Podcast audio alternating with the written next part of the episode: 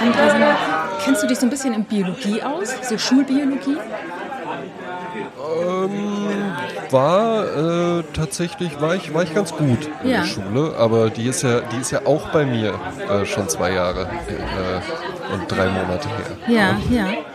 Äh, Ich habe nämlich eine, äh, einen witzigen Fun Fact äh, herausgefunden, der im biologischen Bereich angesiedelt ist. Äh, ich mache mal eine Oh, kleine. Scherzfrage. Oder ist eine Scherzfrage? Es ist so die, die Einstiegsfragen bei Wer wird Millionär? Wobei die ja eher so witzig sind. Ne? Das ist jetzt nicht witzig, es ist nur funny. Also, Okay. äh, ich habe hier drei äh, Lebewesen, einmal äh, aus dem menschlichen Bereich, dem tierischen Bereich und dem pflanzlichen Bereich. Und du musst mir sagen, welches die höchste Chromosomenzahl hat. Ah, Also, wow. also, ja, bitte. ist es der Mensch? Ist es der Karpfen? Oder ist es die Kartoffel? Wer hat die höchste Chromosomenzahl? Die höchste Chromosomenzahl. Also, Menschen haben ja in der Regel, gibt ja äh, Doppel-X oder XY-Chromosomen. Ja. Man würde ja jetzt irgendwie denken, ja Mensch, guck mal, wir können haben ein iPhone erfunden, wir haben ja wohl die meisten, ähm, äh, haben ja wohl die meisten Chromosomen. Ähm, Karpfen könnte, äh, ist ja die Art Fisch. Ne? Da geht's dann bestimmt ganz anders zu als bei Säugetieren. Und Kartoffeln wäre irgendwie so das naheliegendste, weil es so ein bisschen, bisschen alber, am albernsten ist. Aber ich sag, es ist äh, Antwort K, der Karpfen. Ne? Äh, ja, André, damit hast du vollkommen recht. Die richtige Antwort lautet Ja! Karpfen. Katsching. Also es ist tatsächlich so, es geht ja um Chromosompaare, ne, klar, aber wie viele Chromosompaare ist, hast du schon richtig verstanden? Ähm, der Karpfen hat 104 Chromosomen, Kann man mal sehen. der, äh, die Kartoffel hat 48 Chromosomen und der Mensch hat 46 Chromosomen. ah ja. Also sind wir da doch äh, etwas niedriger angesiedelt, was ja nichts. Also ich, ich, ich, ich halte mich schlauer als äh, eine, als ich hier eine Kartoffel halte. Wobei, das ist ja immer das Lustige, gerade auch, auch nicht bei diesem, äh, äh, wie heißt es, dieses Galaxiebuch, dieses, äh, dieses lustige Buch Douglas Adams. Da hieß es doch auch irgendwie, wir denken, die Delfine sind dumm, weil sie die ganze Zeit nur im Meer rumschwimmen, aber eigentlich sind die vielleicht viel schlauer Ja. als wir, weil die einfach ein schöneres per- Leben haben. Per Anhalter durch die Galaxis, Ganz genau, ganz du das? genau. Ja, ja, ja. mhm. Dieses, äh, wo alle immer Wo so ein Handtuch die, tragen die müssen. Antwort, ja, und die Antwort äh, auf alle Fragen ist 42. korrekt. Ja, dabei- So, das war. Äh, Dabei ist es hier, dabei ist es hier äh, Mensch 46, ne? Die Kartoffel 48. Ja. Ja. Ähm, ich habe ähm, letzte Woche ja ein Thema ein bisschen vorbereitet, was mich fasziniert hat, aber da sind wir so ein bisschen ins Quatsch gekommen und äh, was ja was ja wunderbar ist. Nur heute möchte ich gerne, dass meine angelesenes Wissen etwas Früchte trägt und ich es in die Welt hinaustragen ja, ich kann. ich find, ja, ich finde, das hast du auch gut eingeleitet, so mit dem, mit dem äh, Fun Fact aus den Naturwissenschaften. Ganz kurze Rückfrage nur noch. Ähm, das Klischee besagt ja, äh, Frauen Naturwissenschaften. Na nee, komm, ne? Macht mal lieber, macht mal lieber was, mach mal was Soziales. Äh, Jasmin Klein in der Schule, Naturwissenschaften, wie war's da? Ja, also ich hatte ja, ähm, ja, es gibt immer so komische Unterscheidungen. Manchmal ist ja irgendein Fach, wo man denkt, es wäre Naturwissenschaften, wird dann aber doch den Sozialwissenschaften ange, angeordnet, an, zugeordnet. Äh, ich hatte Bio ähm, in Abitur in der mündlichen Prüfung. Also es war schon relevant. Und ich hatte Erdkunde als eines meiner Leistungsfächer. Könnte man jetzt sagen, ich bin da nicht so ganz fern. Na, Erdkunde hätte ich jetzt, Erdkunde hätte ich jetzt nicht. Äh, Naturwissenschaft wäre für mich äh, Mathematik als Sprache der Naturwissenschaft. Ja. äh, Physik, äh, Chemie und Ja, äh, das ist natürlich Biologie. eine absolute Katastrophe bei mir. Null Interesse. Leider, leider. Also wirklich keinerlei Leidenschaft. Klar, chemische Experimente, klar, physikalische Experimente, aber ansonsten gab es da bei mir keinen Ausschlag, wobei ich heute so weit bin, dass ich mich für wahnsinnig viele Sachen interessiere, für die ich mich als Teenager überhaupt was von 0, nichts interessiert habe, weil ich heute auf eine Art auch ein bisschen neugieriger geworden bin aufs Leben und ein bisschen neugieriger bin, die Dinge zu verstehen. Ja. Ähm, Und wie einfach wäre es damals gewesen. Aber gut, ja. Genau. Äh, kommen wir, bevor wir wieder ins Quatschen kommen, Genau. quatschen wir doch mal über die Themen, die du vorbereitet Genau. hast. Ja. Also ich habe vor gar nicht allzu langer Zeit von ähm, einem bestimmten Ort erfahren, wo äh, Richard ganz erstaunt war, dass ich von dem vorher noch nie in meinem Leben gehört habe. Und ich habe dich auch schon mal Mhm. gefragt. Und auch du hattest noch nie in deinem Leben vorher von diesem Ort gehört. Mm, Muss aber zu sagen, wenn ich diesen Ort ergoogle, dann äh, sehe ich Bilder, wo ich denke, ja, diese Bilder habe ich schon mal gesehen. Hat man schon mal gesehen, Ja. ging mir dann ganz Ne? genauso. Genau. Ja. Also wir sprechen von den Höhlen von Lascaux. Das ist ein Ort in Frankreich und der wurde zufällig entdeckt von Menschen, die mit dem Hund rausgegangen sind. Wie so viele Dinge entdeckt werden Ah. von Menschen, die mit dem Hund rausgehen, ne? Deswegen ähm, ist ja auch, äh, deswegen mögen auch alle Hunde. Ja. Ja. Und iPhone wurde auch entdeckt, weil jemand mit dem Hund rausgegangen Genau. ist. Ähm, also es war eine, es wurde nämlich gefunden, eine Grotte. Also der Hund ist da irgendwie so, äh, ich glaube, etwas eingebrochen. Also man merkt auf einmal, hier ist irgendwas hohl. Und da ist er in eine Grotte eingebrochen. Und in dieser Grotte waren an den Wänden hunderte von Tierfiguren gemalt. Und man stellte sehr schnell fest, wir haben es hier mit einer Grotte zu tun, die mehr als 20.000 Jahre alt ist. Und das sind die besterhaltenen Steinzeitmalereien Europas, die wir da haben. Und ähm, dann hat man 1948 gesagt, Halleluja, das ist ja der absolute Wahnsinn. Wir öffnen dieses Ding und dann haben wir hier einen Tourismus vom Allerfeinsten. Und das haben die dann gemacht. Dann haben die aber relativ bald festgestellt, diese Tausenden von Leuten, die da durchgejagt wurden, dass die ja ein- und ausatmen. Und das Ausatmen führt dazu, dass diese, dieses Kondenswasser, ne, auch über die Haut, dass das diese, Ja, ja, dass das diese Malereien total kaputt macht. Dass das Schimmel an, dass das Schimmel ansetzt, dass Algen ansetzen. Und das ist ja ein, ein, äh, wie sagt man, etwas Unwiederbringliches. Und da muss man natürlich Ja. ganz arg aufpassen. Und dann haben die schon mal 19, ähm, noch vor 1983 haben sie gesagt, so, wir bauen diese äh, ähm, Ausstellung, also diese Malereien nach. Ne? Wir imitieren das, wir machen Kopien davon und gehen damit durch die Welt. Da müssen die Leute nicht zu uns kommen, sondern die Ausstellung kommt zu ihnen. Und 1983 war das zum Beispiel in Hildesheim zu sehen.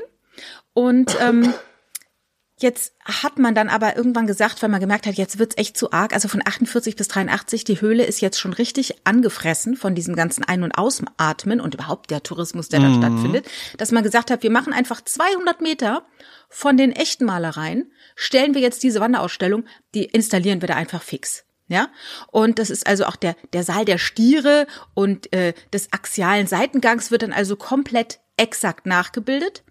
Und 2011 hat man ähm, 250.000 Besucher im Jahr gezählt. Das ist also die meistbesuchte äh, Sehenswürdigkeit der Dordogne. Äh, dort ist es. Es gibt mittlerweile eine dritte, äh, drittes Lascaux, Lascaux 3.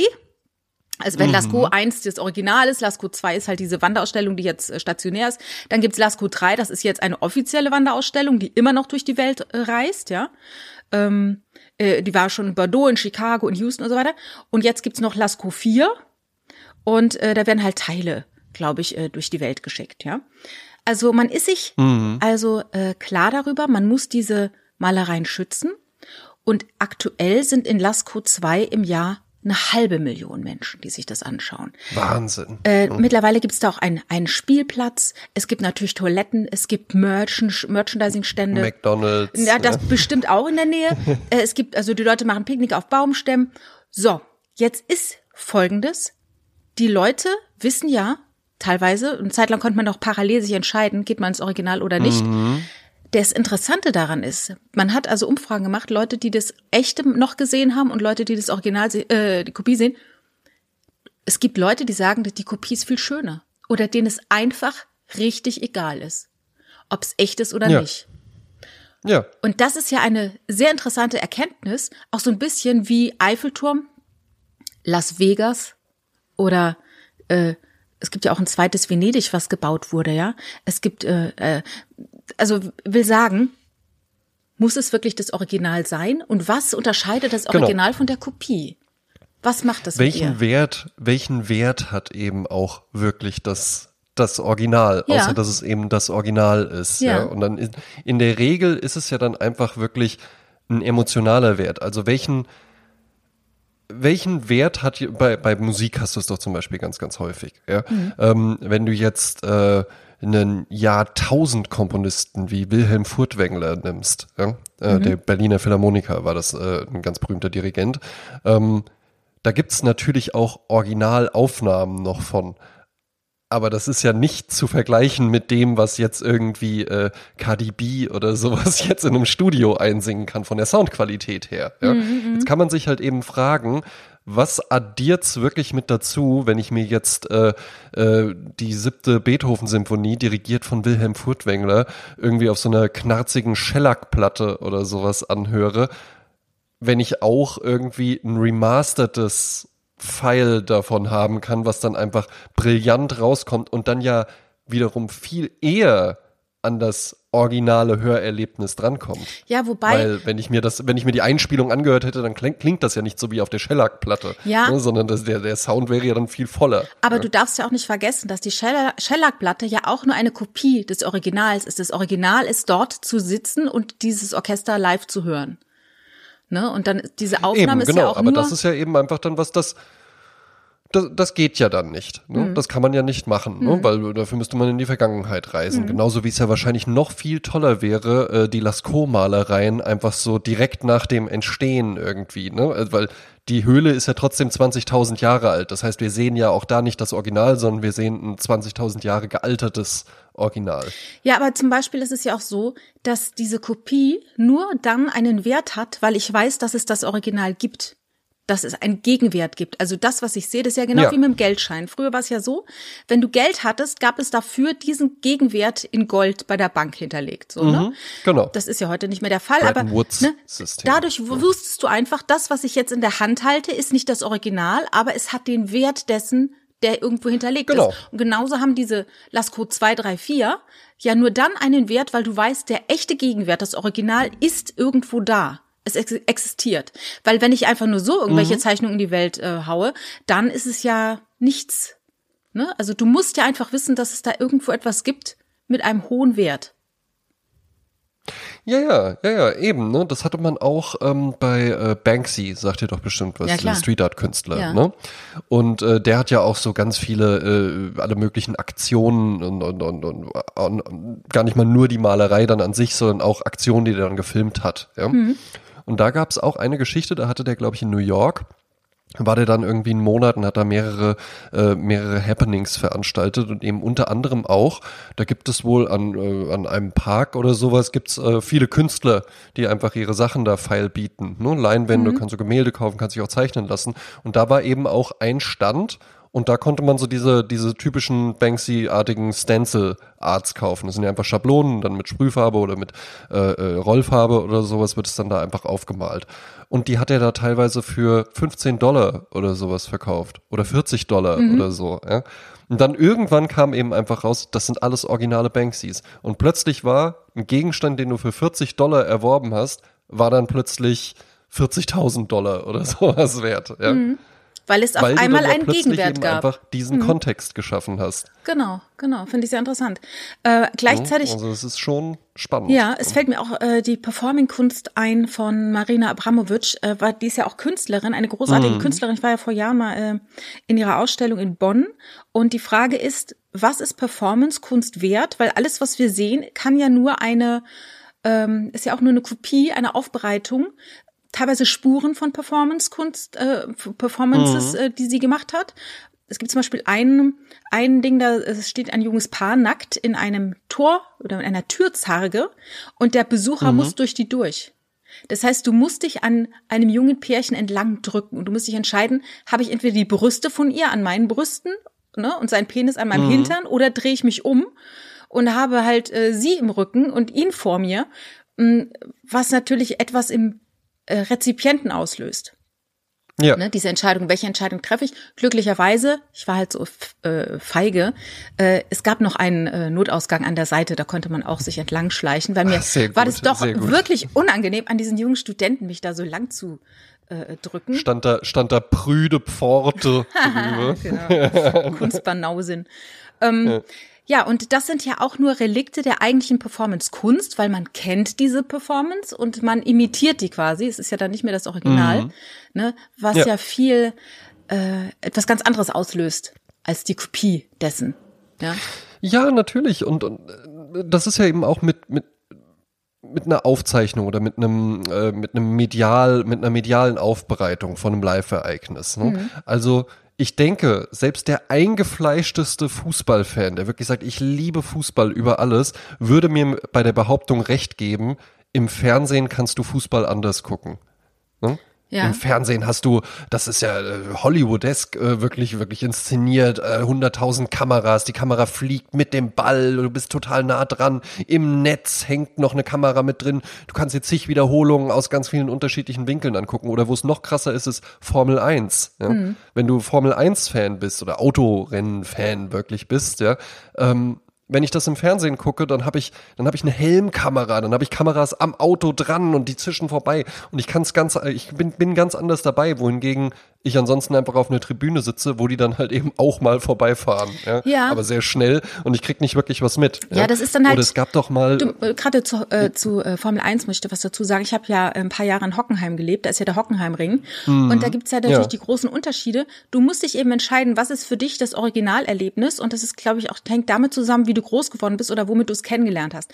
Wenn du immer mit dem Vater äh, seltenst mit der Mutter ins Stadion gegangen bist, um Fußball zu gucken und hast das miterlebt als etwas Tolles, als ein Live-Erlebnis mhm. unter anderen und alle ja. begeistern sich für was, dann ist das für dich das Originalerlebnis. Wenn du aber äh, es vom Fernseher kennengelernt hast und sagst halt, das gibt mir einen besseren, entspannteren Blick darauf, ich habe das Gefühl, ich kriege mhm. viel mehr mit aus, äh, dann ist das halt das Original. Genauso beim Hockenheimring. Die Leute sind Wochen vorher angefahren, die haben ihren Jahresurlaub in Hockenheim gebucht, waren dort auf dem Campingplatz, haben abends Menschen Ach, aus der Welt kennengelernt, gegrillt zusammen, gezeltet, gefeiert, gehen zusammen dann zum Ring und gucken sich das an. Das ist ein Riesenevent. Das ist so wie Rock am Ring. Da geht's ja nicht darum, mhm. ich habe Pearl Jam gesehen und habe gesehen, wie der äh, zwinkert bei dem Lied und wie das, sondern nein, das ist ein, ein Event. Ne? Und das ist wieder was Eben. anderes und du musst dich halt entscheiden, was liegt dir eher, was erfüllt dich eher. Ne? Und dann ist es halt das eine für dich das Original oder das andere für dich das Original, ne? Weil das sind ganz andere Arten des äh, Rezipi Rezipierens sozusagen, ne? Ja, ja. Ja, ist schon was dran. Äh, ich habe das auch ganz häufig. Ähm, ich gehe schon auch gerne mal zu einem Konzert. Mhm. So ist es nicht. Aber ich war jetzt nie der Riesenkonzertgänger. Und ich habe aber Freunde, für die ist das überhaupt das Schönste. Und da geht's dann jetzt gar nicht darum, dass sie sagen, das ist meine absolute Lieblingsband oder sowas, sondern für die ist einfach, Live-Musik live erleben. Mhm. Dabei äh, ne, kann man ja jetzt auch eine Weile schon nicht mehr in dem Maße, aber dabei sein, in der Masse irgendwie aufgehen, das kollektive Erlebnis ja. äh, irgendwie zusammen dann haben. Ja? Und da, wie gesagt, ich gehe schon auch mal auf ein Konzert, aber also insbesondere bei Stehkonzerten, Klassik oder, oder sowas ist dann nochmal was anderes, weil du das dann ja nochmal ganz anders einfach wirklich erleben kannst. Aber ich weiß noch, ich habe mal Kitty, Daisy und Lewis, kennst ja, du die ja. zufällig? Going no? up the country. Und find, genau, finde ich, ist eigentlich ein ganz cooler Sound, mag ich total gerne. Und dann war ich aber beim Konzert hier im Schlachthof in Wiesbaden, haben wir Wiesbaden ja ansonsten nicht so eine Riesenstadt und mit dem Schlachthof haben wir tatsächlich das große Glück, dass, äh, dass das wirklich eine international bekannte Venue ist. Und dann stand ich so da und so nach Lied 3 dachte ich mir auch so, ja, ja gut.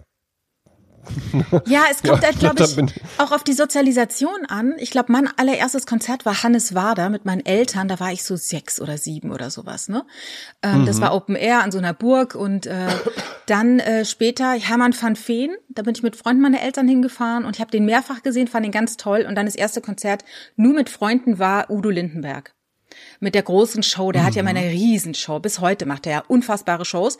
Und das ist natürlich ein Riesenevent gewesen, war auch toll, weil ich war damals 13 oder so. Und ähm, das war schon gut. Und ich bin ja äh, jahrelang, jahrzehntelang wirklich äh, bestimmt zweimal die Woche auf ein Konzert gegangen.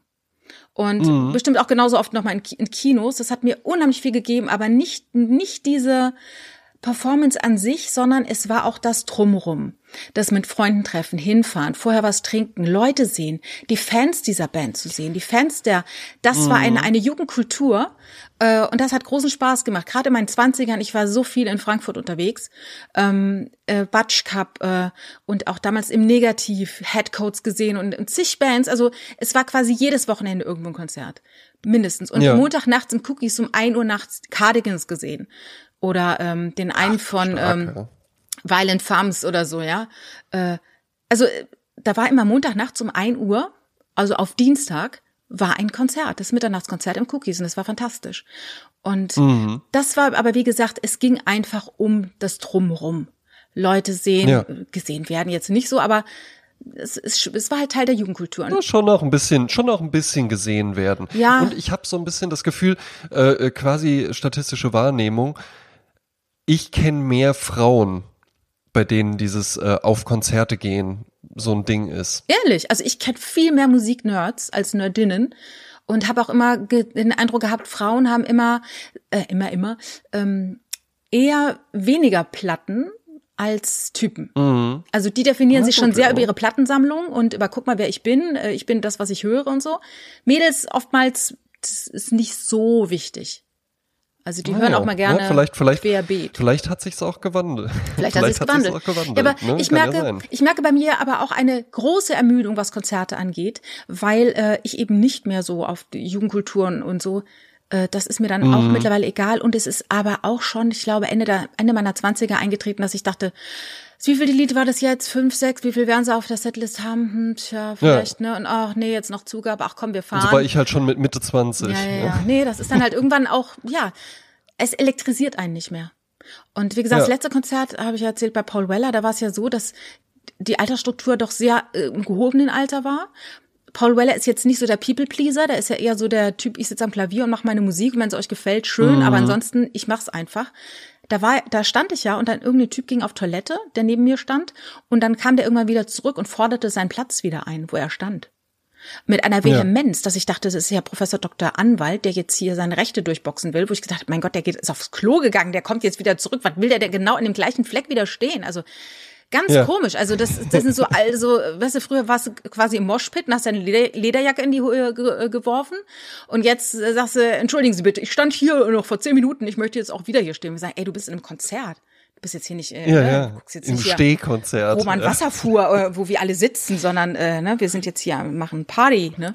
Ja, ich, ich, ich erinnere mich, äh, Grüße an Martin Schitto, äh, meinen ehemaligen Chef aus Frankfurt, der hier zuhört. Und er hatte ja einen Partner, der war auch äh, der Textchef, also tatsächlich äh, Dichter noch an meiner Arbeit dran, der Jan.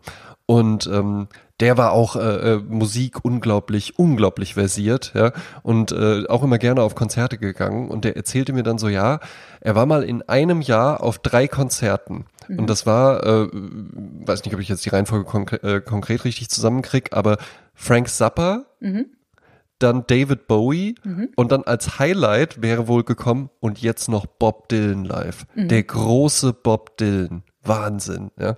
Und dann war das so enttäuschend, meinte der, weil eben Bob Dylan einfach ne, so ein toller äh, Lyriker, wie der, wie der auch ist und, und ein ganz toller Song-Innovator ja auch, aber so von der, das ist halt auch jetzt einfach nicht eine dolle Live-Show. Er ist kein Performer. Ne? Der kommt dann halt raus, ne, dann wird er halt so Mikrofon geknurrt und sowas. Keine Zugabe, tschüss, das war's, ja, kein Hallo, Hallo Köln oder sowas, ja. Das gibt's da halt eben einfach nicht. Und ist ja aber auch ein gutes Beispiel, Bob Dylan, tatsächlich, für das, was du eben angesprochen hast, weil, ähm, da wurden, von dem wurden ja auch viele Songs gecovert von anderen und waren dann, also sind dann, ich habe jetzt ein Beispiel nur gerade spontan parat, aber All Along the Watchtower zum Beispiel von Jimi Hendrix, ja gut, da muss ich, äh, kann der Bob Dylan halt einpacken. Ja. Also, ne, auch wenn der das, auch wenn der das Original ist, aber dann, dann äh, äh, pumpe ich halt lieber, lieber den Hendrix. Ja, ja. oder äh, It Ain't Me, Babe von Joan Baez. Das ist fantastisch.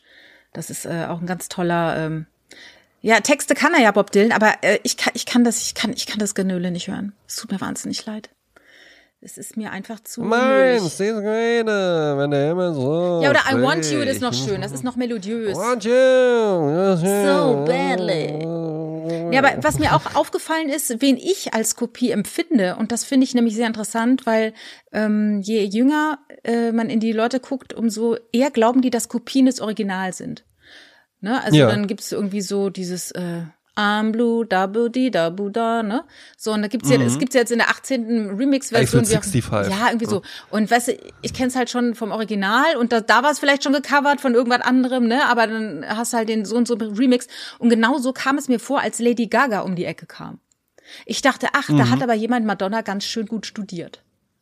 Ne? Weil Ja. es war so, ja, okay, ne, ich verändere mich alle sechs Monate, ich mache äh, Bubblegum Pop vom Allerfeinsten, ich mache ein bisschen Feminismus, ich mache ein bisschen äh, Menschlichkeit, ich mache Mode, Mhm. Aber ich mache auch mal Auffallen. Schauspielerin. ne? Ja, genau. Und es irgendwie war für mich so, ja, haben wir doch alle schon. Been there, done that so. Äh, aber ich äh, appreciate natürlich, dass Lady Gaga wieder neue Dinge hinzufügt, ja, ähm, die Madonna so nicht hatte und die Madonna jetzt auch vielleicht gar nicht mehr so bedienen kann äh, mit den Klar. Jahren. Äh, und interessanterweise dachte ich mir dann auch, dass die Kopie manchmal besser sein kann als das Original, weil das Original, also jetzt als Mensch oder Persönlichkeit, du bist ja wer du bist. Und jemand anders wie Lady Gaga sucht sich quasi die Quintessenz raus, das Konzentrat Madonna und kann das Ja, dann ja. ganz bewusst platzieren und wieder neuere Dinge nochmal so verstärker mit hinzufügen, so dass es dann vielleicht sogar äh, für sie besser ist als das Original. Eben, vor allen Dingen eine Sache, die äh, Lady Gaga dann natürlich äh, gegenüber Madonna hatte, ist, die konnte einfach auch schon mal gucken, was waren denn die interessanten Sachen. Ja. Ne? Weil wir gucken halt jetzt so auf Madonna drauf, als ob da immer alles wirklich äh, fantastisch gewesen wäre oder sowas. Das ist ja auch nicht so. Mm, Ja, ja. Ne? Wenn du halt eine gewisse Größe hast, dann irgendwann äh, äh, überleben halt eben nur noch die Sachen, die, die funktioniert haben und man vergisst halt eben die ganzen anderen. Mm, ja. Ähm, was ich auch interessant finde, und da habe ich immer noch keine Position für mich selbst gefunden, ist der aktuelle Performance von Madonna in den Social Media. Ne, sie ist ja jetzt ein bisschen Ja. äh, älter und äh, sie war ja immer für einen guten Schock gut und sie läuft ja immer noch. Das ist nämlich auch die Frage, wenn man das so formuliert, läuft sie der Jugend hinterher oder definiert sie einfach Alter neu? Ja. Und oftmals, wenn du halt so da hatten wir ja gestern auch mal privat drüber gesprochen, wenn du dich selbst in deiner Entwicklung immer in der Außenwahrnehmung wahrgenommen hast, über deine Optik und wenn du jemand warst, der über die Straße geht und jeder schaut sich um, weil du so fantastisch aussiehst. Und das Ja. wird mit den Jahren weniger und irgendwann ist es nicht mehr da. Wie gut ist das auszuhalten? Und sie ist natürlich ein sehr optischer Künstler immer gewesen. Und das auszuhalten, zu sagen, jetzt werde ich älter und ich alter in Würde, was auch immer das sein Ja. soll. Was ist denn würdeloses Altern? Ja, würdeloses Altern Eben, kann auch das, sein, überhaupt ja. nicht mehr auf sich acht zu geben, sich die Haare grau wachsen zu lassen, sich nicht mehr zu schminken, Eben. sich Und nicht würden, zu wir, pflegen. und würden wir das gerne sehen wollen? Würden wir das gerne sehen wollen? So, ja, äh, äh, so sieht die halt jetzt aus. Was? Das ist halt das Wie kann Alter, Das sein so, ne? und so, ja. Ne? Eben. Und ähm, ich habe heute Morgen habe ich einen, einen interessanten Fun Fact gehört in dem äh, äh, empfehlenswerten ähm, Podcast The Space Behind the Screens von äh, Phil Klausen und Benjamin Horlitz. Mit Phil habe ich auch mal äh, Trio Fantastico, so einen Essenspodcast gemacht. Und äh, die beiden gucken gerade ähm, äh, bei Patreon alle Golden Girls Staffeln durch, weil der Phil äh, immer schon ein großer Golden Girls Fan war und den Benny, äh, Benny damit jetzt auch angesteckt hat. Und das fand ich wirklich interessant. Es gibt ja gerade ein Re na, Remake nicht, eigentlich ein Reboot ne, oder ich weiß gar nicht, wie man eine Fortsetzung von Sex in the City. ja, and just like Hm? that. Mhm. Genau, mit den, mit den Originalschauspielerinnen. So. Und die Schauspielerin da jetzt, also Carrie Bradshaw, da jetzt, das Alter der Schauspielerin da jetzt, ist genau das gleiche Alter wie die Schauspielerin bei der allerersten Staffel Golden Girls hatten. Ja, ja. In, Was ja eben auch einfach zeigt, wie sehr sich das Bild verändert hat. Ich, ich weiß jetzt nicht genau, wie alt äh, Sarah Jessica Parker ist. Vielleicht äh, kann man es 55 parallel oder sowas. rausfinden. 55. So, jetzt ich überleg es einfach 55, mal. ja. 2022 kannst du mit 55 Jahren als Frau sagen, Sex and the City, ja. Ne, ich Manolo Blanix, hallo, hier bin ich und sowas, ja, immer noch auf der Suche, immer noch wild, immer noch hungrig, ja. Aber als die Golden Girls damals rauskamen, da war, warst du halt mit 55 die Golden Girls. Ja, war es halt die Oma. Ja, und es ist ja auch mal dieses Ding, 50 is the new th- äh, 40 und 40 is the new 30, was natürlich auch totaler Nonsens ist, weil äh, es ist halt nicht so, es ist nur in der Wahrnehmung so. Das ist ja auch das, das ist ja diese große Krux, ne, die ich ja auch schon mal sagte, dass im Kopf, äh, ein Freund sagte so schön, dass ich hat kein Alter, äh, aber ich sagte immer, dass ich hat ein bestimmtes Alter, bei dem es immer bleibt. So sagt ja Harald Schmidt, ich war schon immer 60, ne? Und der war auch schon mit 38, Ja, war der 50, innerlich glaub ich, 60. hm. Ja. Und jetzt ist er halt quasi so alt, wie er ist, schon immer gewesen und mit sich komplett im Reinen. Ja. Aber es ist eigentlich auch, ja, wenn wir uns Fotoalben anschauen von Großeltern, wie die aussahen, ne? Und dann rechnet man aus, wie alt waren die auf diesem Foto, ne? Da darf man natürlich nicht vergessen, die hatten ja auch einen Zweiten Weltkrieg in Knochen, ne? Die haben, Ja, das ja, ist ja gut. alles voll mit Entbehrung und äh, und keine gute Versorgung und äh, ne? eine Jugend in in Armut und und ja äh, Demut und Überlebenswillen. Dann siehst du halt einfach nicht aus wie das blühende Leben. Und wenn du heute 55 bist, dann hast du halt 55 Jahre lang die Chance gehabt, dich perfekt zu ernähren, super auszusehen und eben in einer sehr optischen Welt das Beste aus dir rauszuholen. Zumal, wenn du ein Hollywood ein Star bist, ne? Und ich Exakt. glaube, als Und die Golden Girls ist rauskamen, waren das, es- ja, Ja, es ist eben auch einfach akzeptierter, das zu machen. ja. Also ich glaube, bei unseren Großeltern war halt eben so das Ding, dass, naja, da konnte das dann, weiß ich nicht, so die, äh, die Frau vom Fabrikbesitzer, die konnte dann vielleicht auch mal in den Schönheitssalon oder auf die Schönheitsfarm oder sowas fahren. Aber jetzt, es ist ja diese ganze, manche sagen dann immer Beauty-Wahn und sowas. Ich sehe das überhaupt nicht so, solange man es nicht übertreibt. Weil eigentlich ist es ja schön, dass das mittlerweile sehr gesellschaftlich auch akzeptiert ist, dass man sagt, jetzt ist Me-Time und jetzt kümmere ich mich um mich und Wie auch immer das dann äh, aussehen ich, ich, mag, ich ne? Mhm. Genau, wie auch immer das dann aussehen mag, ja. Äh, Und dass du halt eben nicht mehr so das hast. Ich glaube zum Beispiel auch ein Rockstar heutzutage zu sein. Ne? Das ist, die sind, machen dann halt nicht mehr so Musik wie die Rolling Stones oder sowas, aber so jemand wie Drake oder sowas zum Beispiel, der führt ja nicht mehr diesen, der kann ja gar nicht mehr diesen Lifestyle führen wie äh, irgendwelche ähm, Rolling Stones. Äh, äh, äh, genau wie Rolling Stones oder Jimi Hendrix oder sowas. Oder ich habe das mal, kennst du die ähm, äh, die Pornodarstellerin Sasha Grey, sagt Ja, oder ehemalige ja, Pornodarstellerin, ja, deswegen ne, die die war ja dann auch äh, so so ein so ein It Girl, würde ich sagen, schon irgendwie. Ja, die wirkte halt Und, so ähm, unpornomäßig, so diese Girlfriend Genau. Ne? Ganz genau, Mhm. ne? Und von der, das ist auch noch ein interessanter Punkt, ja. Ähm, von der habe ich eben auch mal ein Interview gelesen und die meint dann auch so, ja, äh, das stellen sich halt eben immer alle so vor, so, ja, ich bin hier die, die, der, der, der Pornostar und oh, Drogen, Alkohol, Exzess und sonst was. Und ja, ja, das, das gibt's vielleicht auch mal, aber ich arbeite ja mit meinem Körper.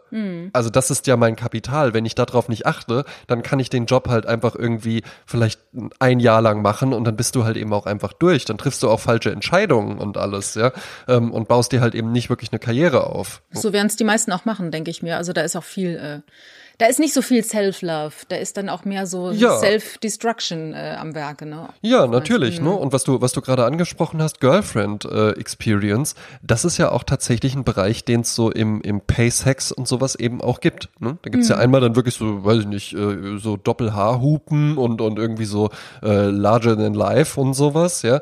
Aber eben auch einfach wirklich diesen, diesen Bereich. Und das, man hört das ja, da das immer so Exklusivreportagen so, ja, äh, die meisten Freier, die kommen ja tatsächlich nur, weil die einfach mal ein bisschen reden wollen und wirklich wollen, Ja, dass denen bisschen jemand zuhört. Genau, ich glaube, die wollen reden, kuscheln. Ich glaube, hinterher soll es dann schon auch noch mal ein bisschen rein rausgehen. Ja, äh, das dann schon. Ich glaube nicht, dass man dann einfach nur nach dem Reden geht. Aber äh, das ist ja dann halt eben auch die Frage, wie das muss sich ja dann scheinbar auch gut anfühlen, obwohl du ja weißt, naja, also die ist ja jetzt einfach nur gerade, also ich habe ja hier jetzt einfach ein, ein, eine Dienstleistung erworben. Ja, Ja. Die, die macht das ja jetzt nicht einfach so, aber man kann es scheinbar ausblenden. Ja, wir hörten ja auch schon mal von dem Skin Hunger, dass die Haut auch Mhm. äh, Berührung braucht und dass auch gerne deshalb Tiere gestreichelt werden, weil du brauchst einfach äh, ein, eine Berührung und das löst auch ähm, bestimmt irgendwelche biochemischen äh, Prozesse in deinem Körper aus. Mhm. Und äh, es gibt ja auch diese Kuschelpartys, die also wirklich nichts Sexuelles haben, wo also ich, Menschen sich einfach Ja. treffen und äh, kuscheln unter ganz strengen Regeln. Da darfst du nicht rumfummeln oder so oder irgendwie äh, irgendwas äh, rumfrottieren, sondern wirklich ähm, einfach nur berühren und streicheln und kuscheln, ähm, finde ich sehr interessant. Ähm, Ja. In einer- ich, ja. ich, ich habe die, äh, ich habe die Erfahrung mal äh, im, im privaten, im kle wesentlich kleineren Bereich gemacht. Ähm, da war ich noch Single, habe in der WG gewohnt und dann hatten wir für kurze Zeit eine, äh, die war jetzt gar nicht mal so eine enge Freundin von mir, eher so eine Bekannte, äh, die ich halt auch viel so von Partys kannte und die ist dann nach Paris gezogen und hatte dann ihre Wohnung schon aufgegeben und brauchte dann eben einfach nur so für zwei oder drei Wochen oder sowas brauchte die noch mal ein Zimmer und wir hatten gerade eins frei und dann haben wir gesagt, ja, dann kannst du das haben, war ein ganz kleines Zimmer. Und irgendwann mal abends kam die dann auch tatsächlich in mein Zimmer und meinte so, du, kann ich dich mal was fragen? Und ich so, du kannst alles fragen. Meinte sie auch so, hättest du Lust, dich mit mir ein bisschen ins Bett zu legen? Also jetzt nicht so, also nur soll jetzt nichts laufen oder sowas, aber einfach irgendwie so ein bisschen, ich fühle mich gerade so ein bisschen allein und so ein bisschen Nähe. Und dann habe ich mir auch gedacht, ja, ja. Mutig. Warum auch nicht, ja. Und das war dann tatsächlich auch irgendwie, irgendwie war das einfach auch ein, ein, schönes Ding. Und das macht man ja halt eben einfach so in der, in, in der normalen Welt irgendwie nicht. Aber irgendwie gibt's ja diesen Hunger danach, sonst würden sich ja auch nicht so viele Leute ähm, zur Begrüßung ständig umarmen. Und ja, und es ist ja auch so, dass man zum Beispiel die Bettsituation, hatten wir es ja schon mal von, habe ich gerade die Woche noch mit Leuten drüber mhm. äh, gesprochen. Ähm, eine Freundin von mir war in Thailand und lernte dort einen Mann kennen, der war da äh, der Reiseführer und der lebte mit seiner Familie Familie in einem großen Raum. Ich sag mal so acht Kinder ja. oder so. Und die schliefen alle in einem riesigen Bett, in einem riesigen Raum. Und das ist ja auch so ein bisschen der Mensch als Herdentier. Wir sind hier zusammen, wir schlafen, mhm. wir sind vulnerabel in dem Moment, weil wir ja äh, unser Akku aufladen. Wir sind ja nicht bei Bewusstsein. Und darum ist es gut, wenn wir alle zusammen sind, weil wenn irgendwas passiert, werden wir gleich alle wach so, ne? Und ähm, da berührt man sich natürlich auch. Und das, es gibt ja auch so Sicherheit. Mhm. Und dieses, wir liegen allein in unserem Bett und machen uns eine Wärmflasche rein, damit wir noch irgendwie äh, eine Wärme mhm. abkriegen, das ist ja eigentlich so nicht gedacht von Haus aus. Es ist ja schon nee. gedacht, dass man sich berühren kann. Ja, und ich muss, und dann, äh, damit ist ja dann gar nicht gemeint, also äh, ich schlafe ja mit meiner Freundin auch äh, in einem Bett, ja, mhm. und ähm, es ist jetzt aber nicht so, dass wir dann da eng umschlungen einschlafen. Also mhm. ich muss dann irgendwann, ne, Bett gehen wird auch äh, ein bisschen gekuschelt und alles, aber dann irgendwann so zum Schlafen drehe ich mich dann auch einfach um mhm. und sie auch, ja. Ähm, aber ich hab's jetzt, ich war die letzten zwei Tage, war ich ja in, in, in Berlin auf Geschäftsreise und habe auch gemerkt, mir, also insbesondere die allererste Nacht konnte ich halt überhaupt nicht schlafen. Mhm. Und zwar einfach nur, weil mir irgendwie so diese, diese Nähe und, und ich liege jetzt hier so allein in dem Bett und ja. irgendwie, irgendwie war alles zu viel Raum und, und, und die Decke und dann ja. hat man sich die ganze Zeit rumgewälzt. Ja, und, so. und auch das Atmen des anderen nimmt der Körper ja auch unbewusst wahr, ne? Und das gibt ja auch so dieses ja. ruhige Ein- und Ausatmen, gibt ja auch so eine Grundsicherheit, die man dann spürt. Und ja, auch so eine, so eine äh, Orientierung in der Nacht, so unbewusst. Mhm. Ne? Also das ist schon eben, interessant. Ne? Ähm, wo wir jetzt gerade eben, ich weiß auch nicht, ich, ich wollte es heute mal gesagt haben. Ich habe ja, am ich habe am Wochenende Besuch gehabt und äh, da hat mich ein Freund besucht, der war jetzt äh, zehn Jahre lang nicht mehr in Deutschland, äh, lebte der in, war in Südafrika. Südafrika. Südafrika ist jetzt wieder zurück und äh, war total erstaunt. Also wir hatten so ein bisschen so Abgleich gemacht, was ist passiert so, ne? Wir hatten ja uns zwar immer noch äh, kontaktiert, aber jetzt kann man ein bisschen mehr so in die Details gehen, was ist passiert die letzten zehn Jahre. Und was ich ganz interessant fand, er war äh, doch sehr informiert, was in Deutschland so abgeht und was erstaunt, dass ich die Serie Babylon Berlin nicht gesehen habe. Jetzt muss ich dazu sagen, ja. alles was deutsche TV-Produktion angeht, also so ARD, geht und so weiter, bin ich so ein bisschen misstrauisch. Ich bin nicht so mit wehenden Fahnen für deutsche Produktion. Ich gucke kein Tatort, ich gucke keine Rosamunde Pilcher, mhm. ich gucke kein Traumschiff. Das das mhm. ist, ich habe früher die Trombos geguckt, okay, ich habe da sogar meine Arbeit drüber geschrieben, aber ähm, ich fühle das nicht so. Und da war ich jetzt aber sehr erstaunt, weil der Mensch, mit dem ich mich unterhalten habe, ist ja ein absoluter Kosmopolit. Der macht dann auch mal schön so Weingüterhopping in Lateinamerika und so. Also der ist sehr draußen oh, im Leben. Ja, unfassbar. Hat Bilder gezeigt, du glaubst es nicht. Also Chile, das Weingut und hier und dann sind ja so architektonische Bauten, diese Weingüter. Das kennen wir hier überhaupt nicht. Ne? Mhm. Kennst du hier der Eifel, so das Weingut, beim Bauern sowieso, aber das ist wirklich, das ist Weltklasse. Naja, auf jeden Fall. mal die Luft da hinaus. Äh, auf jeden Fall hat er dann so äh, geschwärmt von Babylon Berlin, in drei Sätzen nur, ne? Aber das war für mich schon Empfehlung genug, dass ich mich da hingesetzt habe und habe angefangen, diese Serie zu schauen. Und ich bin auch richtig, ja. ich bin richtig hooked. Ich bin Too Late to the Party. Ich glaube, das ist 2017 das erste Mal irgendwie, ähm, ich weiß nicht, ob es im Fernsehen lief, ich weiß es noch nicht mal. Das ist nicht Late to the Party, das ist Klingeln und dann äh, macht er halt irgendwie so ein Vater mit dem Kind die schlafen die alle schon. auf und sagt, nee, du die, du die WG, die gibt's schon lange nicht die mehr. Also äh, ne, die, äh, äh, die Sabine und ich, wir sind dann ein Paar geworden und dann ist der Stefan auch ausgezogen und ja gut, äh, wie sich's dann entwickelt hat, siehst du ja. Ne, aber kannst gerne reinkommen, aber leise. Ja, aber ich bin richtig, äh, richtig geflasht, weil ich finde das Drehbuch toll und die Kulissen sind natürlich absolut Wahnsinn. Es spielt 1929, mhm. wir befinden uns so April, Mai 29. Ich bin jetzt gerade, ich habe jetzt die Folge 6 gesehen, gestern in der ersten Staffel. Es gibt drei Staffeln, vierte Staffel startet Mitte des Jahres. Äh, die teuerste deutschsprachige Serie überhaupt, die teuerste nicht englischsprachige Serie überhaupt und wurde von in 35 Länder verkauft und von HBO auch übernommen. Also wir sprechen hier von einem Weltklasse-Format. Und ich muss sagen, also ich bin voll drin. Gefällt mir sehr, sehr gut. Und das Schöne ist Was auch. Was gefällt dir daran? Mir gefällt einmal die, die liebevollen Details in Look. Also die mhm. Kulissen sind natürlich richtig toll. Ähm, man darf nicht vergessen, mein Schwiegervater ist da groß geworden. Ähm, ja. Der war quasi jung in den Zwanzigern in Berlin. Und oh, wenn dann zum Beispiel äh, von Aschinger erzählt wird, das ist so ein, so ein Gastronomiebetrieb, da hat er mhm. halt auch von erzählt, dass er da früher drin war. Ne? Also das ist halt schon irre, wenn man da so vorstellt, man läuft, man, man geht quasi mit ihm nochmal durch das Berlin der Zwanziger. Ähm, das mhm. ist schon mhm. krass. Und ähm, also ich finde, die Ausstattung ist toll, ich finde, die Geschichte ist interessant, es sind mehrere Handlungsstränge, die dann immer mal wieder zu, zueinander führen. Äh, es ist herausfordernd, aber nicht zu herausfordernd für eine schöne Abendunterhaltung. Die Folgen sind nicht zu lang, mag ich nämlich auch nicht, wenn es, wenn jede Folge irgendwie so 60, 70 Minuten, da, ne, Streck, mm, also so ja, kann ich jeden Abend zwei Folgen gucken, ist gut. Und ähm, ja, und ich finde, es sind frische Gesichter. Okay, du hast mal Lars Eidinger mhm. drin, auch mal Benno Fürmann, aber ansonsten. Ja, der muss halt. Ne? Ja, der muss halt, der hat sich eingeklagt. Ähm, aber es sind halt ganz neue Gesichter, so dass ich nicht denken muss, ach der, ne, bei dem sind doch das und das mhm. und so, mhm. sondern nein, ich, ich kenne die Leute alle nicht und finde die richtig gut. Und auch die junge Frau, die die Haupt Charlotte Ritter, die sieht ja wirklich aus wie aus den 20er Jahren. Und ich habe vor einem Jahr mhm. ähm, dem Richard eine DVD geschenkt, die heißt Menschen am Sonntag. Das ist auch aus den 20er Jahren eine eine restaurierte, ich glaube aus den 20er, restaurierte Filmversion von, äh, ich weiß nicht, ob es Hobbyfilmer waren, ich müsste es nochmal nachschauen, Menschen am Sonntag gibt's mittlerweile. Und da sehe ich halt bei Babylon Berlin, wenn sie diese Schwimmszenen haben mit dem Kanu, wo sie da so am Schilf ähm, mhm. im Sommer so feiern, äh, das ist auch aus Menschen am Sonntag. Also das ist auch die, genau dieser Spirit. Das finde ich halt auch interessant. Also ich finde es eine wahnsinnig tolle, interessante, spannende Zeit. Weimarer Republik, Lotti Huber als Nacktänzerin, äh, damals auch mhm. in Berlin. Ähm, das war Aufbruch. Das war kurz, das war knapp vor 33, knapp vor äh, dem ähm, Weltwirtschaftszusammenbruch.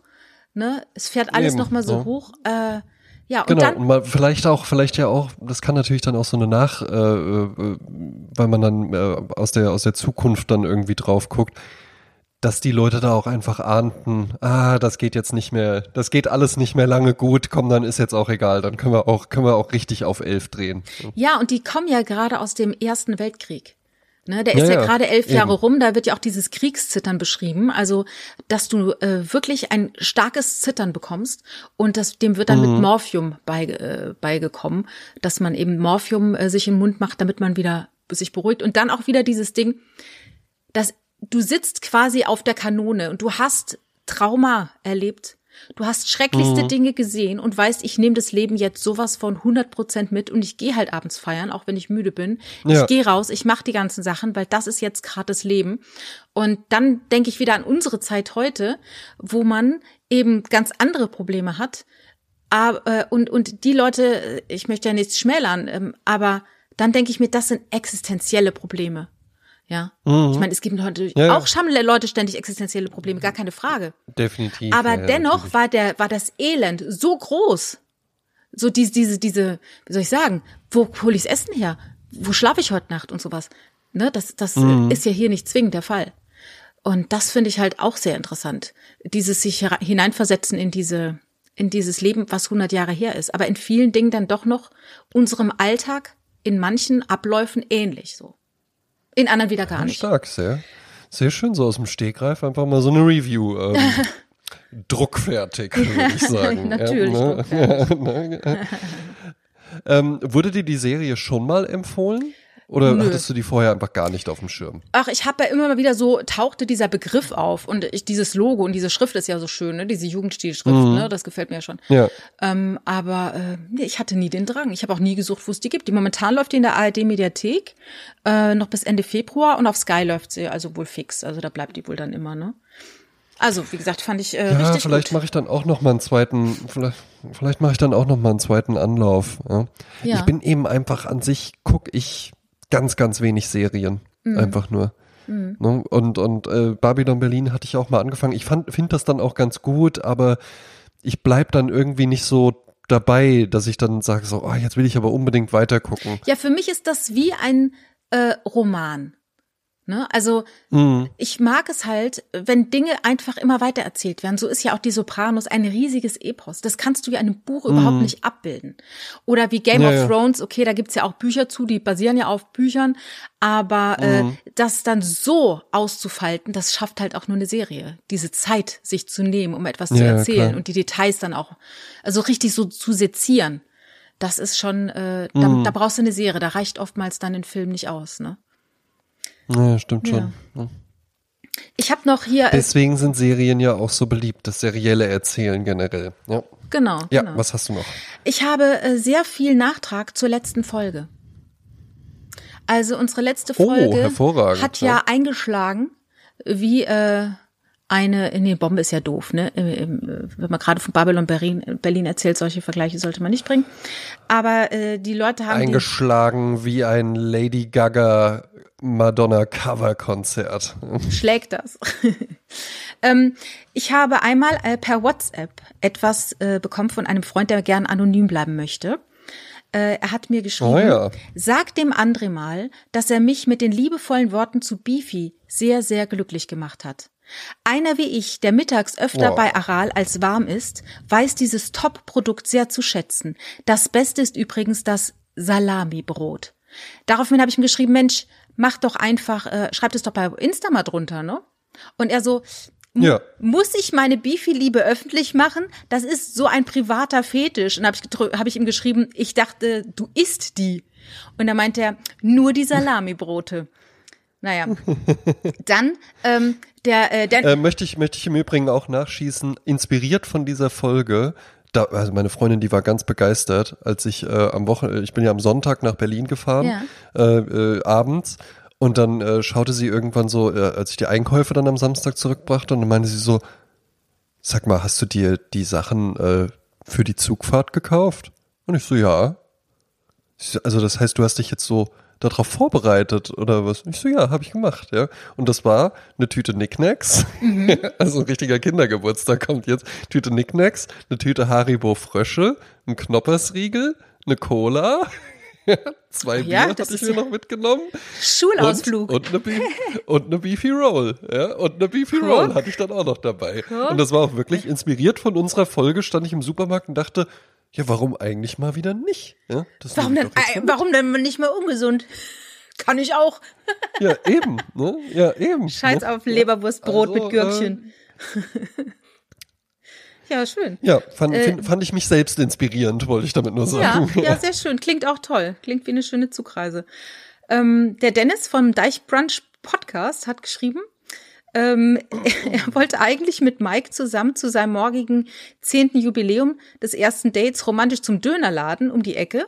Aber zur Tanke und ein Beefy Gourmet-Abend klingt ja noch viel besser, meinte er. Danke für die Inspiration.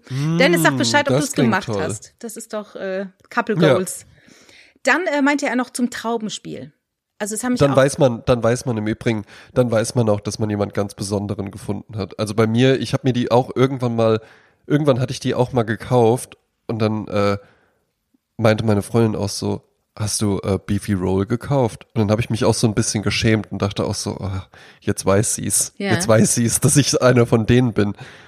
Und dann meinte sie so, ja, super geil. Und hat dann gleich zwei mitgebracht. Und dann Ach, haben wir jeder, haben wir die so zusammen auf der Couch gegessen. Und da wusste ich auch, vielleicht- die ist es. Ist es vielleicht auch so ein geheimes Ding, dass man vom ersten Date vielleicht sagen soll, sag mal, wie stehst denn du eigentlich zu Beefy? Wie Ne? stehst du eigentlich zu Beefy? Ja. Genau, weiß Bescheid. Ähm, dann äh, zum Traubenspiel haben uns auch einige Zuschriften erreicht. Ähm, einmal, dass du den tollen Spot nicht erwähnt hast zu dem Traubenspiel. Es gibt wohl einen Ja, tollen. das stimmt. ne, Ja, da Werbespot. wurde ich auch drauf hingewiesen. Ja. Dann äh, sagte Dennis noch, Erinnerungen werden wach, das Spiel, was ich so sehr wollte damals. Ich erinnere mich, dass die Knete dazu sehr gut gerochen hat. ja, wahrscheinlich nach Trauben. Vielleicht nach Trauben, ja. Damals war ja schon die Aber Aromaindustrie. geilen künstlichen, Ja. geilen künstlichen amerikanischen Trauben, larger than life Trauben. Ich habe ne? ja mal äh, einen Schüleraustausch gemacht, da war ich in Tourcoing bei Lille. Und in diesem Ort ist, ist man einfach nur über die Straße gegangen und war in Belgien. Es war also Nordfrankreich, einfach über die Straße Belgien, es gab keine Grenze und nichts. Und dort in, in Belgien, in diesem kleinen Dorf oder Örtchen, gab es einen ähm, Tinnefladen. Und dort gab es bunte Äh, Tinte. bitte, bitte kurz Tinnef, bitte, bitte, bitte kurz Tinnef erklären. Dinge, die Jetzt der Mensch nicht braucht. Köln, Dinge, ne? die der Mensch nicht braucht, aber so gerne mag. Ähm, Ja. Und zwar bunte Tinte, die nach verschiedenen Sachen gerochen hat. Das heißt, du hast also was geschrieben Oh. und hast dann dran gerochen und es roch dann so nach Erdbeer oder eben Heidelbeer oder wie auch immer die Aromaindustrie da sowas komponiert und behauptet, Ach, es würde nach Erdbeere riechen. Genau wie grüner Apfel. Schau mal, Shampoo grüner Apfel oder sowas. Damals noch in den 70ern. Richtig krass, bestimmt krebserregend ohne Ende, aber so geil gerochen. Eben. Dann Auch gerne aufs Brot. Dann äh, schrieb mir meine Freundin, die ja immer gesagt hat, sie hört den Podcast nicht, weil sie meinte, das wird sie so wahnsinnig machen, dass ich mal so viel rede und sie nichts dazwischen sagen kann. Ja. sie ja nur den Kopfhörer. So, ist ihr, willkommen dann, in deinem aber dann ist Leben, ihr irgendwann André. aufgefallen. Ist, ist ihr irgendwann aufgefallen, ah, da ist ja noch einer. Ja. Und äh, sie meinte, also sie hört ihn jetzt wohl öfter, weil sie hat mir direkt ein Feedback gegeben, hat geschrieben, ich spaziere Ja, gerade schön. und höre deinen Podcast und versichere dir, dass auch mein Monopoly das Auto und den Zylinder aus Metall hat. Ich glaube, ich hab's noch im Keller. Ja, da ich schaue mal. demnächst mal aufs Baujahr. Siehste? Guck mal, da hab So. ich schon ein abgenudeltes Monopoly nur kennengelernt, wo sowas Genau, gar nicht mehr da drin hast du war. irgendwie hier so eine, so eine arme Leute-Version. Hast du da, Scheinbar, da, waren die schon entwendet. Oder hat gesagt, man nimmt die raus, Eben. äh, das Kind spielt dann nur noch damit und äh, tja, das war soweit das Feedback. Und wir haben noch eine tolle Bewertung bekommen. Ich erinnere mich, die ist, glaube ich, inspired durch deine, deinen Aufruf, dass wir, Ja. wir brauchen ja nicht immer äh, direkt so Buchklappentexte von Marcel Reich-Ranitzky äh, als Nö, ähm, einfach mal geiler Podcast. Hm? Exakt das schrieb Anna.lover13. Sie schrieb, geiler Podcast. Ja, so macht man das. So, ne? danke. Geiler Ne? Podcast aus. Und vor allen Dingen auch, das ist, das ist die Art von Gag, die ich von mindestens einer Person auch erwartet hatte, dass sie dann exakt das da Ja. hinschreibt. Danke, Dankeschön, Anna. Ja? Entweder das ist der Lover von Anna, und zwar der 13. Lover Ja. von Anna, oder ist es die Anna, Oder, die halt die 13 liebt. Wir wissen es nicht. ja, oder Anal over 13. Gottes Willen. Das war so, Aber so ist das, so ist das gemeint, Jasmin. meinst du? Oh mein ja, Gott. doch. Oh Gott. Ach ja, okay, gut. Ähm, Sind ja auch die, sind ja auch die, sind ja auch die sogenannten ABC-Fragen, die man beim ersten Date stellen sollte. Anal, Beefy, Clowns. Ähm, da Oh, muss, muss man immer abklären, ja. wie die Leute, Leute, wie die Leute dazu Oh stehen. mein ne? Gott. Äh, ja, äh, wir kommen zu unserer äh, Musikliste. Wir haben Ja. zwei Musiklisten erstellt auf Spotify und möchten gerne euch äh, Musik vorstellen, die ihr entweder noch nicht kennt oder die ihr schon kennt und äh, vergessen habt oder die ihr kennt und feiert. Und zwar, die Prämisse dafür ist immer, es muss ja Sprezzatura sein, also Dinge, die äh, schwierig scheinen, äh, nee, Quatsch, umgekehrt. Dinge, die schwierig sind, leicht erscheinen lassen. Zum Beispiel Exakt. sich cool fühlen. Wie willst du das in einem Lied ausdrücken? Und die Lieder, die wir da geschaffen haben, schaffen ist, dass man sich gut fühlt, wenn man sie hört, dass man nicht traurig ist, dass man äh, positiv ist, energetisch und äh, Eben, Bock hat, ja. Und in die Welt äh, zu vor allen gehen. Dingen, vor allen Dingen, sie, sie haben ja auch immer ganz viele Verwendungszwecke, ne? Meistens kann man dabei Kaffee kochen, rumlaufen, einkaufen gehen, Geschirr Einatmen, spülen, ja. ausatmen, husten Ne? auch, kann Einatmen, man auch. ausatmen. ja. Fand ich im Übrigen, das war, äh, du, das, das ist ja eine Welt, die dir kommt als Spotify Premium äh, Kundin komplett verborgen bleibt. Die Welt der Spotify Werbung. Ja. Und da gab es eine ganze Zeit lang mal eine, ähm, die war dann so Investments für Frauen. Warum die mir jetzt ausgespielt wurde, weiß ich nicht. Und Tja. die war aber ganz merkwürdig, weil da ging es dann so, ran an die Finanzen, Mädels. also einatmen, ausatmen, investieren. Wo ich so dachte, Gottes also Willen. da würde ich mich jetzt als Frau nicht ernst genommen fühlen, Ja. irgendwie, wenn die so, hey, hey, hey, hey, hey, Mama, Ja. komm mal runter. Es Wenn- ist ganz easy. Aber wenn wir dieses Bild weiterspinnen, dieses Klischeebild, ist es doch oft die Frau, die für die Finanzen zuständig ist. Ne? Haushaltsbuch. Wie viel kostet der ne? Liter ja, Milch? Familienmanagerin. Mm, ne? Genau, Gott, ja. Meine Mutter kannte mal Ja. so eine, die hat sich immer als Familienmanagerin vorgestellt. Während alle anderen Frauen auch, äh, die haben halt gearbeitet und Kinder gehabt und einen Mann und einen Haushalt. Und, äh, aber Ja. sie hat es nur gemacht und war dann die Familienmanagerin. So. Ja, ja, eben, eben. Ne? Äh, ich habe mir aufgrund meiner Idee, heute über die Höhlen von Lascaux zu sprechen, die ja ähm, das Original sind und es gibt ja auch Kopie, die auch oftmals besser pa äh, partizipiert wird, habe ich mir heute ähm, zwei Songs ausgesucht, die Coversongs sind. Also es gibt ein Oh, Original, sehr schöne Idee. aber ich finde halt die, ähm, die Version, die ich hier äh, mit einpflege, besser. Ähm, ich starte mit dem Party-Song. Das ist Ja. die Party-Playlist. Mhm. Und zwar gibt es äh, eine, eine, eine Sängerin, die ich ja sehr verehre, Amy Winehouse. Die hat äh, verschiedene Hits gehabt und äh, eine große Karriere startete mit Mark Ronson, dem Produzenten. Und der hat ein Lied entdeckt von den Zootons aus dem Jahr 2006 und hat das mit Amy Winehouse neu eingespielt und neu produziert. Und siehe da, es wurde ein Welthit und das ist der Song Valerie. Why don't you come on over, Valerie? Ne, kennst du? Ja, also sind Sie noch Kenn da? ich. Ja, kennst du da. Gut. Ja, ich bin noch da. da, ja? Du warst nur kurz weg, aber ich habe einfach, hab einfach weiterlaufen Also, lassen. okay. Danke auch an die Technik, ähm, dass wir von Köln nach Wiesbaden und zurück uns hören können. Dann habe ich den zweiten Song für die Goldstandardliste. Ja. Das Original, das ist so einer, ich sagte ja schon mal, es gibt ja so äh, Hits für Frauen, die sich gerade getrennt haben. Also ich finde, das ist oftmals Mhm. Frauen, die das singen, so von wegen, äh, du bist gegangen, aber jetzt bin ich trotzdem wieder glücklich, du doof, ja. Ähm, und einer der größten dieser Hits ist von Gloria Gaynor von 1978, Ah, äh, I Will Survive. Spice Girls. Ja. Genau, I Will Survive, nach dem Motto, äh, geh doch aus der Tür, dreh dich nochmal kurz um und ver ver vergiss es, ne? Ja. Ich habe geschrieben, Befreiungssong aller Getrennten, hier von einem coolen Dude, cool gesungen. Und zwar von der Band Cake. Das ist so eine Rockband aus Kalifornien von 1991. Cool. Und ähm, die haben so äh, Ende der 90er äh, so ein paar Hits gehabt und einer davon war äh, der Coversong I Will Survive. Von Cake. Sehr schön. Ja, Ja, prima. das ne? war's. Ähm, ich habe diese Woche einen Künstler mitgebracht und ich verteile ihn einfach auf beide Listen. Wie findest du das? Sehr schön. Konsequent. Diese, diese, effizient, diese effiziente Art. Ähm, aber dafür sind wir ähm, im schönen Italien. Ne? Bella Ähm, Italia. und wir haben mit äh, Piero Umiliani einen Mann, der ähm, unglaublich äh, umtriebig war, ein ganz, ganz toller italienischer äh, Filmkomp äh, Filmmusikkomponist. Filmkomponist. ähm, äh, ganz, ganz toller Musiker und er hat auch tatsächlich ein Lied gemacht, was sicherlich alle kennen. Soll ich es mal anstimmen? ja. Und mal gucken, ob du es dann einfach weiter singen Mhm. kannst, wenn ich zu dir sag, Mana Mana. Mana Mana. Mana Mana. Genau, das ist sein größter Hit. Ja, ähm, tatsächlich ja äh, in der Sesamstraße. Äh, daher kenne ich es zumindest. Ja, und Henri Aber- Salvador hat es auf Französisch gesungen. Meno, meno. Ja, Ne? aber weißt du, wo das, wo das ursprünglich eingesetzt wurde? No? In einem Erotikstreifen Ach. über Schweden. Ne? Äh, Und da hat eben äh, Piero Umiliani hat eben äh, äh, diesen Song dafür komponiert und äh, dann wurde das ein recht großer Hit und dann äh, kam der aber halt eben nochmal, ging dann so ein bisschen in Vergessenheit, ja. Ist 2001 im Übrigen erst gestorben, Piero Umiliani.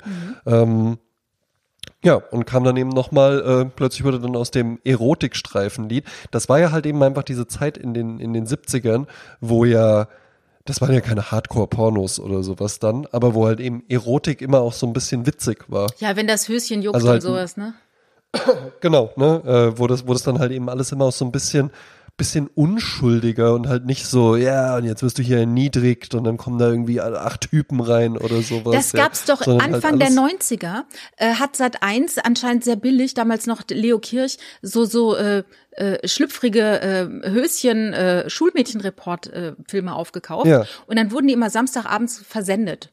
Teilweise zwei, drei Ja. hintereinander. Und das war dann immer sehr lustig, weil da die ganzen Schauspieler, die man aus deutschen Fernsehen kennt, äh, Heiner Lauterbach und so, weiß ich, Uwe Ochsenknecht, ich weiß jetzt nicht, aber so, die dann immer so alle aufgetaucht sind. Und da war dann immer so, so unschuldig, hihi, Mhm. ho, ho, äh, aber auch schon, man konnte auch schon was Nacktes sehen.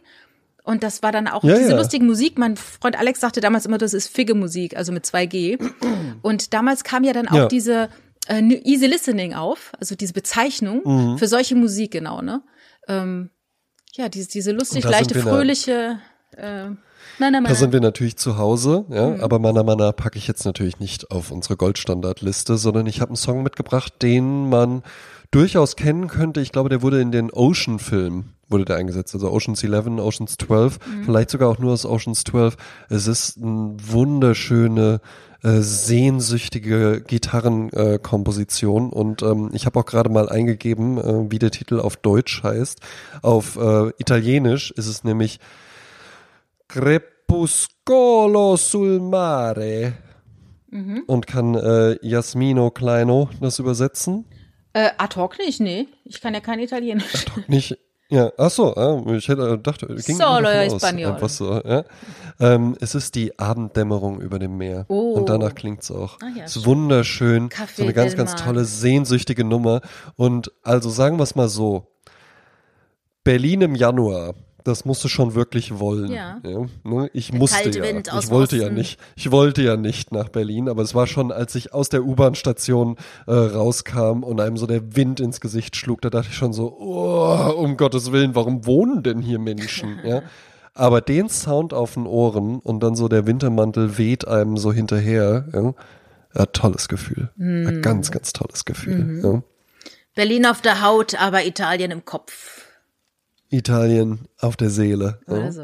Ähm, den für die für die Goldstandardliste und äh, Piero Umiliani war aber tatsächlich auch als als äh, äh, Musikkomponist einfach tätig und ich habe ein ganz ganz tolles Album gefunden. Ich glaube, es ist von 1979 und da gibt's einen Song drauf, den habe ich gehört und der hat für mich hat der einen unglaublich coolen Vibe.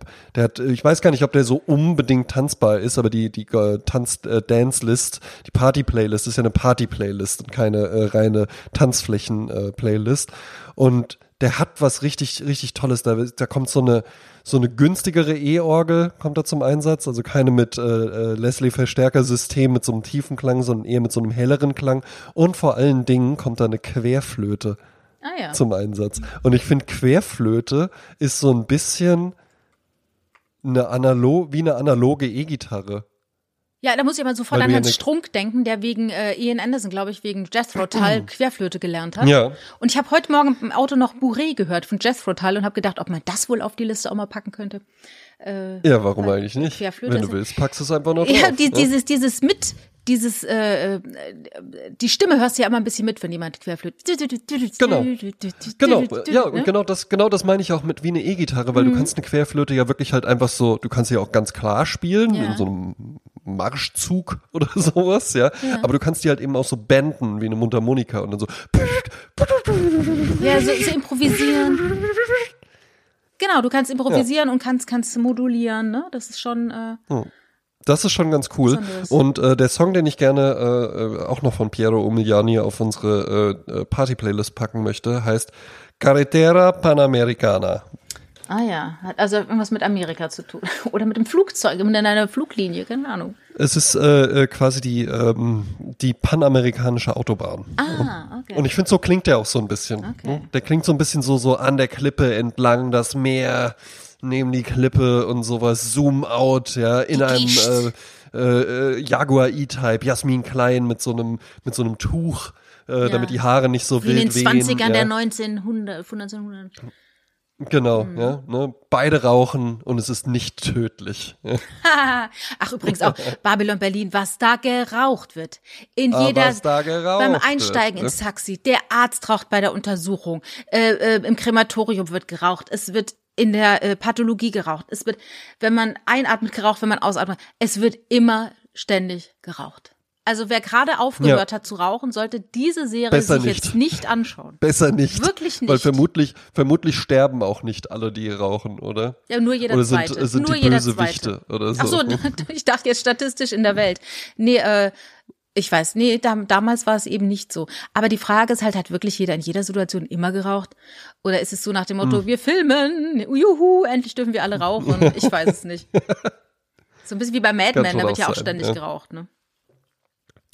Ja, hatte ich auch mal äh, ein schickes Meme gesehen, äh, wo dann jemand da äh, so an einem Schreibtisch saß und so, ja, wenn ich äh, äh, die ganze Zeit rau wenn ich mich anziehe wie die Leute bei Mad Men, die ganze Zeit rauche wie die Leute bei Mad Men und äh, die ganze Zeit Alkohol trinke wie die Leute bei Mad Men, dann bin ich ja genauso cool wie die Leute bei Mad Men. Und dann war zweites Bild, no, no, I'm just totally drunk. Ja, halt eben einfach schon so morgens, ja, ich brauche jetzt, ich brauche jetzt erstmal einen Scotch. Ja, aber dann so. hast du dann auch so eine Lebenserwartung wie die Leute damals, ja, also dann Exakt. Hast halt einen ja. Herzinfarkt mit 45. So, ja. Genau, ne? Das you war auch choose. das, was du eben hattest mit den, mit den Großeltern und so. Es war nicht der Zweite Weltkrieg, den die in den Knochen hatten oder sowas. Das war halt eben einfach nur ungesunde Lebensführung. Zu viel Gönnung, ja, genau. Ja, hm. zu viel, zu viel Gönnung. ja, hervorragend. Ne? Ja. Dann? Dann bestellen wir noch was? Ja. Hast du was? Ja. Ähm, ich hätte mal gerne wieder ein Rosé. Weil dann haben ja, wir so ein bisschen. Jetzt zum Ende der Fastenzeit, warum auch nicht? Ja. Rosé kündet ja. ja. auch schon so ein bisschen vom Frühling. Der kommt ja, nämlich. Eben. Ja, ja er man kommt, denkt, er man kommt. denkt jetzt so, es ist die ganze Zeit Winter. Nein, nein, nein. Die Tage werden schon wieder länger und man sieht's auch. Ja. Man sieht, wenn man so früh aufsteht wie ich, dann sieht man's. Und Ende März ist es lustig, da wird um 19 Uhr die Sonne untergehen, also 1856 am 26. März und bereits am 27. März, einen Tag später, geht sie um 19.57 Uhr unter, weil Sommerzeit. Ja. Seht ihr mal, Leute. Also, also Ende ja, März Rosé, haben wir es geschafft. Ende März haben wir es geschafft. Wunderbar. Da freuen wir uns auch schon. Ja.